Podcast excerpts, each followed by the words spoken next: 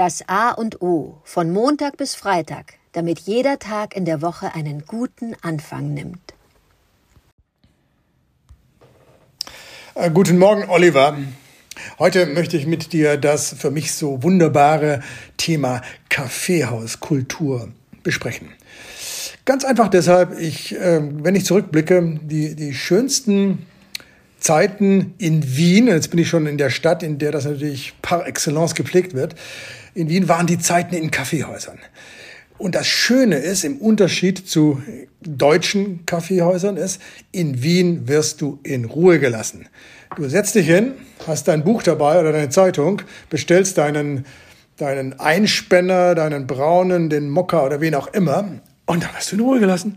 Und dann sitzt du da eine Stunde, zwei Stunden, drei Stunden und kannst tun und lassen, was du willst. Es ist eine Form von Gemütlichkeit und eine Form von ja, ich bin bei mir und werde in Ruhe gelassen, was ich ungemein liebe und was ich hier ein bisschen vermisse. Hier habe ich, äh, vielleicht rede ich für Hamburg da auch äh, nicht repräsentativ, aber hier habe ich das Gefühl, in Hamburg sind die Kaffeehäuser Durchgangsstationen für Klammer auf, schlechten, Klammer zu Espresso oder für ähm, Laptop schreibende, tippende wichtige Menschen, die dort schnell mal äh, noch einen Bericht schreiben und einen Cappuccino trinken.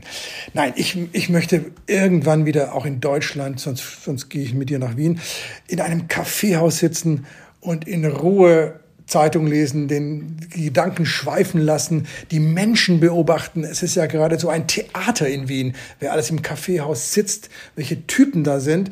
Auch die, der Ober, der, der, der Kellner in einem Kaffeehaus in Wien, das ist ja das, das, der könnte vom Burgtheater direkt ins Kaffeehaus gelaufen sein. Wunderbar, wie er sich freundlich gibt, wie er gut gekleidet ist, wie er, wie er mit seinem Wiener Schmäh dann nach drei Stunden dann doch mal fragt, no, hätten es noch gerne was.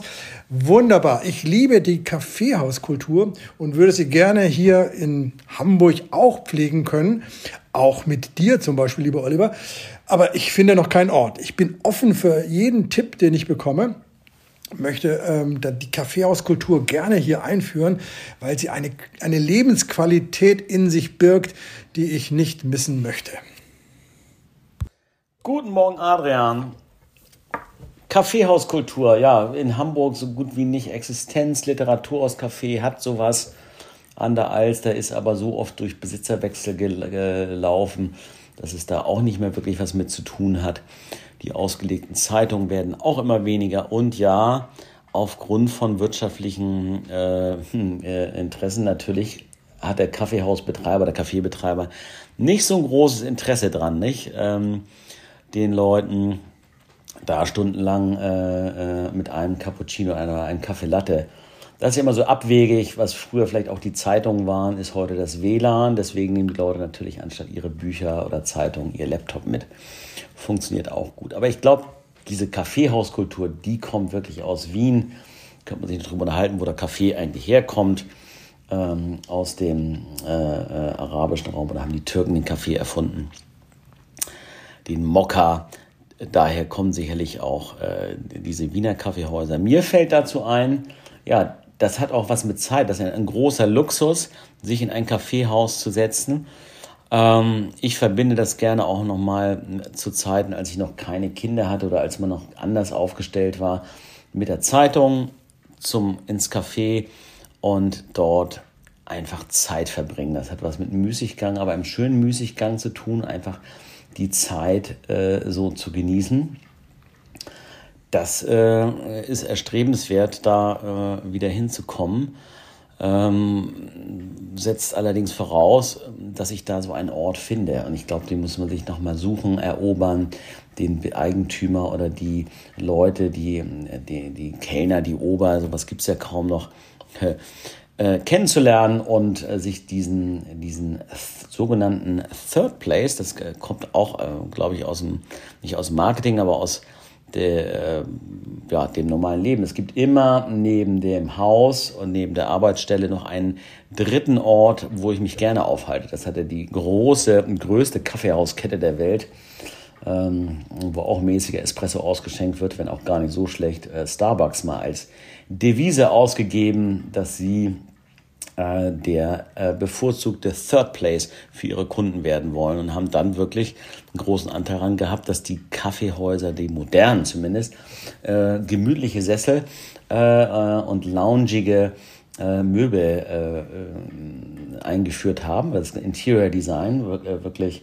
äh, erfunden wurde, es wahrscheinlich wieder von ganz anderen Vordenkern und Architekten, aber so weit ja, dass selbst die äh, aller, allergrößte und schlimmste Kette aller äh, Ketten, McDonalds, auch anfing, ihre McCafés umzugestalten. Was schön ist, der Kaffee ist nicht besser geworden, der Konzern ist auch nicht besser geworden, hilft nicht.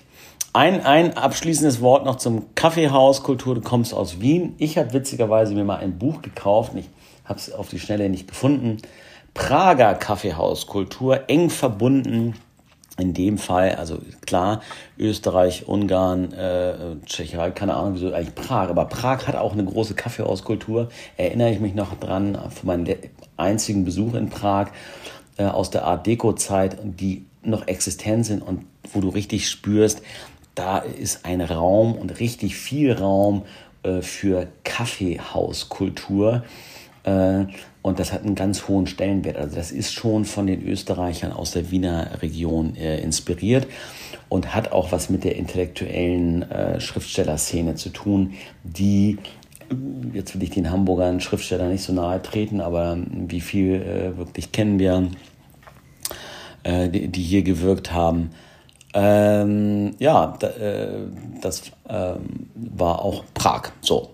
So viel dazu. Äh, in diesem Sinne auf ein Käffchen äh, mal losgehen und sich einen äh, Ort erobern.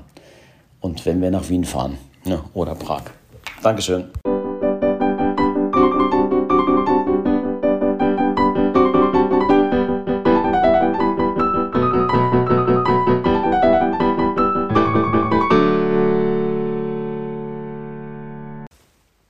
Das war das A und O, der Podcast von Adrian Hoffmann und Oliver Wünsche. Möge es ein inspirierender Tag werden. Wir hören uns morgen wieder.